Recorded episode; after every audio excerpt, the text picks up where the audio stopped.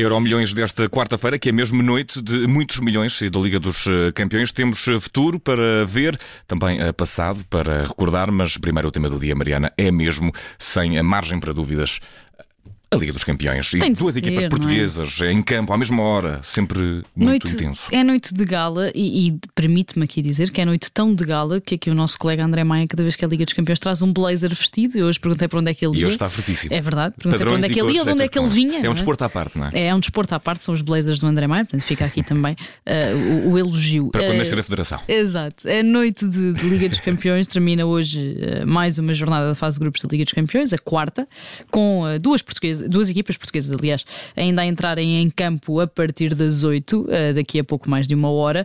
O Sporting recebe o Marseille em Alvalade, sendo que há uma semana perdeu eh, no Velodrome precisamente com os franceses, num jogo que ficou com 10 desde muito cedo eh, pela expulsão do guarda-redes Adam. E o Clube do Porto visita então o Bayern Leverkusen na Alemanha, também uma semana depois de ter vencido os alemães no Dragão. Este é um jogo, obviamente, importante para o Sporting, que está na liderança do grupo D com 6 pontos, mas que tem ali o Tottenham e o Eintracht Frankfurt logo à perna com 4, sendo que ainda vai ter de defrontar eh, os dois. É também um jogo crucial para o Futebol Clube do Porto, que perdeu as duas primeiras jornadas e que tem 3 pontos no grupo B, assim como o próprio Bayern Leverkusen e o Atlético de Madrid, sendo que este surpreendente Clube Rouge eh, lidera o grupo com 9 pontos, 3 vitórias em 3 jogos. Nesta altura, Atlético de Madrid e Clube Rouge estão empatados sem golos eh, no Vanda Metropolitano, um jogo que obviamente também interessa ao Futebol Clube do Porto. Para quem gosta de futebol, recordar que também às 8 em Campo Nou há sempre um ótimo Barcelona-Inter de Milão. Ontem, eh, nesta também quarta jornada da fase de grupos da Liga dos Campeões, o Benfica voltou a manter-se invencível em todas as competições esta temporada, ao empatar novamente com o PSG, agora no Parque dos Príncipes, outra vez por 1 a 1, tendo chegado então aos 17 jogos esta temporada sem sofrer qualquer derrota e ficando com um pé eh, nos oitavos de final da Liga dos Campeões, já que a Juventus eh, também ontem perdeu em Israel com o Maccabi Haifa. E nós aqui na Rádio Observador estávamos a pensar que iríamos ter uma noite histórica em que o Benfica carimbava a passagem em Paris, Sim. no Parque dos Príncipes. Foi um jogo difícil, apesar de tudo bem conseguido por parte dos encarnados. Sim. Sporting e Porto. Tem hipótese para esta noite? Mariana, como é que estamos eh, de, de previsões? O Sporting eh, está de orgulho ferido, com toda a certeza, depois do O- resultado. O, o Sporting está de orgulho ferido e acho que tem muito esta questão eh, que, que eu acho que nem diz propriamente respeito à questão da Liga dos Campeões, porque o Sporting tem um, o apuramento bastante bem encaminhado, ou seja, o primeiro lugar é sempre uma coisa muito relativa, mas o, o apuramento em si, tendo em conta que ainda tem de jogar com o Tottenham, que ainda tem de jogar com a Eintracht, portanto que ainda tem a oportunidade de voltar a fazer pontos contra as duas equipas que nesta altura mais ameaçam ah, esse apuramento.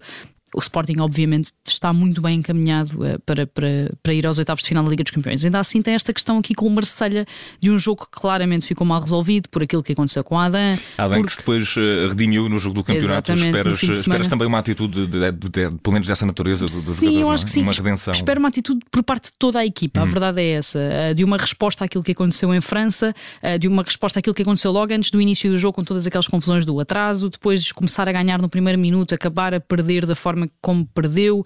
Ou seja, toda esta semana, todo este acumular de tensão que depois foi um bocadinho aliviada com o resultado positivo no fim Uhum. de semana, traz hoje para o Sporting uma importância maior, ainda por cima a jogar em casa. E regressou também um bocadinho, é, pelo menos essa tensão com, com as declarações de Nuno Tavares, o jovem jogador que foi formado no Benfica, que Sim. passou por Arsenal e agora está no Marselha, que acabou também eh, por eh, tornar esse jogo, pelo menos para- esperam-se assobios no estádio de Alvalade para o Sim, é? incendiou um bocadinho os ânimos. E ânimos esses que já estavam um bocadinho incendiados. Ou seja, e entretanto também já tivemos a notícia de que quatro adeptos Uhum. Foi uma espécie de já revelação, foram uma revelação dos bastidores de como sim, aqueceu, não é? Sim, sim, sim. Eh, Foi um jogo bastante quentinho, tanto nos balneários como depois mesmo em campo. E a verdade é que eh, estas declarações do Nuno Tavares é que vêm provar isso mesmo. É para ouvir às 8 da noite, em direto aqui na Rádio Observador, o Sporting. O Porto também vai jogar à mesma hora. Vamos transmitir os dois jogos em simultâneo. O palco do Porto ganhou o Leverkusen por 2-0 eh, no Dragão. A Alemanha é sempre o cabo das tormentas das equipas portuguesas. Há esperança para a equipa Sérgio Conceição.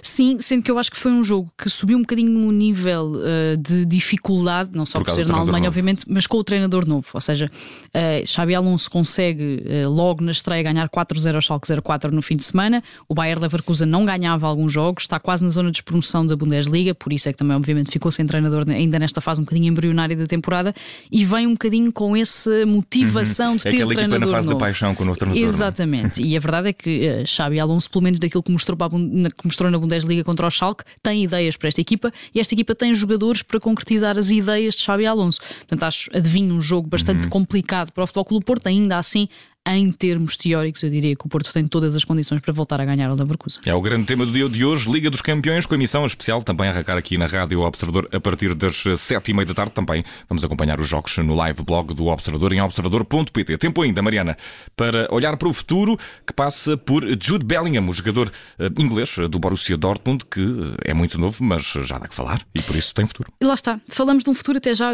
bastante presente, mas permite-me fazê-lo hoje, não é? Para dar aqui algum palco uh, a um jogador que até merecia um bocadinho mais de atenção, mas que parece cair sempre num certo esquecimento por não ser se calhar mediático, por, por não... não... ser incrivelmente popular, por não dar nas vistas fora de campo. Uhum. Eu acho que é Ou muito. Por, por, por, cultivar talvez essa imagem de afastamento, não é? Sim, por ser um miúdo reservado, um miúdo tímido, que faz o que tem a fazer dentro de campo e depois vem-se embora e ninguém fala mais dele. E acho que isso faz com que também não se fale dele pelos melhores motivos. A verdade é que o Jude Bellingham tem apenas 19 anos uh, e hoje falamos aqui dele, aproveitamos para falar dele porque ontem marcou uh, o único gol do empate do Borussia Dortmund contra o Sevilha na Liga dos Campeões e porque é dono de uma maturidade impressionante para quem nasceu em 2003 porque é esta a verdade. E uh, puxando aqui um bocadinho a fita atrás, uh, o Bellingham deu nas vistas no Birmingham, tornou-se o mais novo de sempre a jogar pela equipa principal do clube inglês, com apenas 16 anos e 38 dias, quebrou um recorde que durava desde 1970 em Inglaterra e só jogou no Birmingham mesmo essa temporada, ou seja, mereceu a ida para o Borussia Dortmund em 2020. Uhum nunca jogou na Premier League, saltou diretamente do Championship, do uh, segundo escalão da Inglaterra, para a Bundesliga uh, e uh, só jogou este ano na equipa principal do Birmingham, mas teve um impacto tão grande que motivou desde logo a retirada da camisola 22 que usava, uma decisão que o clube justificou com a vontade de agradecer a dedicação de um rapaz da casa, porque ele é de Birmingham, e de inspirar os mais novos. É titular habitual, titular habitual, aliás, no Borussia Dortmund, entretanto também já chegou à seleção inglesa, é muito provável que esteja no Mundial sendo que já esta época tornou-se também o inglês mais novo de sempre a ser capitão de uma equipa da Liga dos Campeões. Ele é claramente um nome para o futuro, sendo óbvio que também já é um nome do presente, e acho que é preciso começarmos a olhar um bocadinho para Jude Bellingham enquanto futuro, não só do Borussia, não só provavelmente de uma uh, grande equipa, porque já se fala, obviamente, uhum. no Real Madrid, não mas, vai ficar no Borussia inglesa. durante muito tempo, mas principalmente numa seleção inglesa, onde acho que continua a ser, ou que está a começar a ser, um, um dos principais nomes de um futuro já pós Garrett Porque a verdade é que se as coisas não correrem bem no uhum. Qatar. Será a última, a última deste, tentativa. Sim, para... o futuro deste selecionador eh, é muito curto em Inglaterra. Tempo ainda no Euro Milhões eh, de hoje, que promete a Liga dos Campeões eh, mais logo às sete e meia. Vamos aos 26 anos da morte de René Lacoste, que aconteceu em 1996. É, faz hoje 26 anos que morreu René Lacoste, foi 12 de outubro de 1996, e aproveitamos o dia uh, para recordar um homem cujo nome hoje em dia, obviamente, é relacionado com moda, com roupa, com lifestyle, mas que durante os anos. com 20... certas bolsas, com umas bonés. Exatamente, mas que durante os anos 20 e 30 do século passado foi sinónimo de ténis. Um, René Lacoste nasceu em julho de 1904 em Paris, começou a jogar ténis aos 15 anos, depois de uma viagem à Inglaterra com o pai, e acabou por chegar a número 1 do ranking entre 1926 e 1927 e conquistou Roland, Roland Garros, aliás, por três vezes, uh, Wimbledon por duas vezes e também por duas vezes o US Open, sendo que ainda foi medalha de bronze uh, nos Jogos Olímpicos de Paris, portanto em casa, em 1924. Foi uh, contemporâneo de três nomes muito conhecidos também do ténis desta altura, o Jean Barrotrat, o Jacques Bourgognon e o Henrique Cochet, portanto os quatro mosqueteiros, uhum. era assim que eram conhecidos na altura, os quatro tenistas franceses que dominaram a modalidade nessas décadas décadas de 20 e 30 do século XX. Em 1933, René Lacoste fundou então, na altura, a La Société Chemise Lacoste, aquilo que hoje em dia conhecemos como Lacoste, uma empresa que começou a produzir aquilo que na altura era chamado de tennis shirts, portanto, o que nós hoje em dia chamamos um polo, digamos assim, uhum. que o tenista usava quase sempre durante os jogos. A alcunha de Lacoste era precisamente o crocodilo, eh, pela forma Está como explicado. enfrentava. Está explicado. Finalmente, Vem talvez daí. este mistério que eu trazia desde sempre, Mariana, é num, num, programa sobre desporto. Já sobre viste, já viste.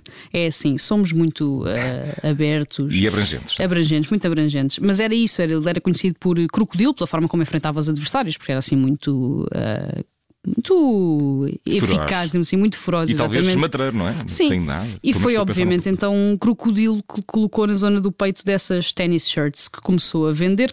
Claro que hoje em dia reconhecemos uh, Lacoste essencialmente pela marca, mas a verdade é que este René Lacoste foi um dos tenistas mais bem-sucedidos do século XX, um antigo número um, com sete grandes slams no currículo, e continuou a contribuir uh, para a evolução da modalidade já depois também de acabar a carreira, sendo que foi um dos principais impulsionadores da transição das raquetes de madeira para, as raquetes de aço e depois também de carbono. Portanto, fez muito mais do que ser apenas um jogador de ténis, mas foi também principalmente um jogador de É, ténis. um crocodilo para muitos rios. Mariana Fernandes no fecho deste Euro Milhões, Euro Milhões de uh, quarta-feira, que encerra mais logo com uma noite de Liga dos uh, Campeões. Sempre um gosto de receber-te aqui, Mariana. Um beijinho e até à próxima. Até amanhã.